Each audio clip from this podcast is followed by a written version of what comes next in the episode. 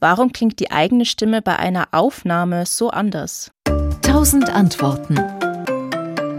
Das kennen alle, die eine eigene Sprachnachricht auf dem Handy abhören, aber natürlich auch alle, die, wie wir, zum ersten Mal im Radio sprechen oder in einem Podcast. Die eigene Stimme klingt in einer Aufnahme ganz anders, als man sie aus dem Alltag kennt. Und das liegt daran, dass der Schall auf einem anderen Weg beim Ohr ankommt. Wenn wir uns bei einer Aufnahme hören, dann hören wir uns ja so, wie uns andere hören. Denn der Normalfall ist ja der, beim Sprechen erzeugt man Schallwellen in der Luft.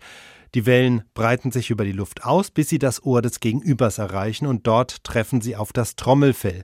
Das Trommelfell fängt an zu vibrieren, eben wie eine Trommel, und diese Vibration gelangt weiter bis ins Innenohr.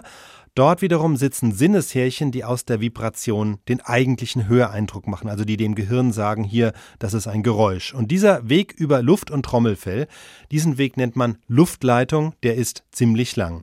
Wenn man jetzt aber selber spricht, dann hört man auch die eigenen Schallwellen, die man selbst in der Luft produziert, aber es passiert daneben noch etwas anderes. Es kommen nämlich Schallwellen auch über den eigenen Körper. Das nennt sich Knochenleitung. Also wer die Knochenleitung mal hören will, einfach die Ohren zuhalten und anfangen zu summen. Plötzlich hört sich das Summen viel tiefer an und das kommt so, wenn man einen Ton erzeugt, dann fängt tatsächlich auch der eigene Körper an zu vibrieren. Also das ist das, was man beim Summen spürt. Auch der Schädelknochen vibriert und in einer Höhle im Schädelknochen liegt ja das Innenohr und das fängt deshalb auch an zu vibrieren. Das heißt, die Sinneshärchen registrieren auch das als Geräusch, ohne dass der Schall den Umweg über die Luft und das Trommelfell machen muss. Also das heißt, der Schall nimmt in dem Fall einfach zusätzlich eine Abkürzung über die Knochenleitung.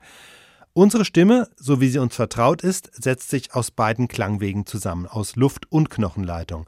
Wenn man dagegen in ein Mikrofon spricht, dann kommt beim Mikrofon der Schall wieder nur über die Luftleitung an, so wie man eben zu einem Gegenüber spricht und so hört man es dann eben am Ende auch auf der Aufnahme und deshalb klingt die Stimme dort so anders. SWR Wissen. Tausend Antworten.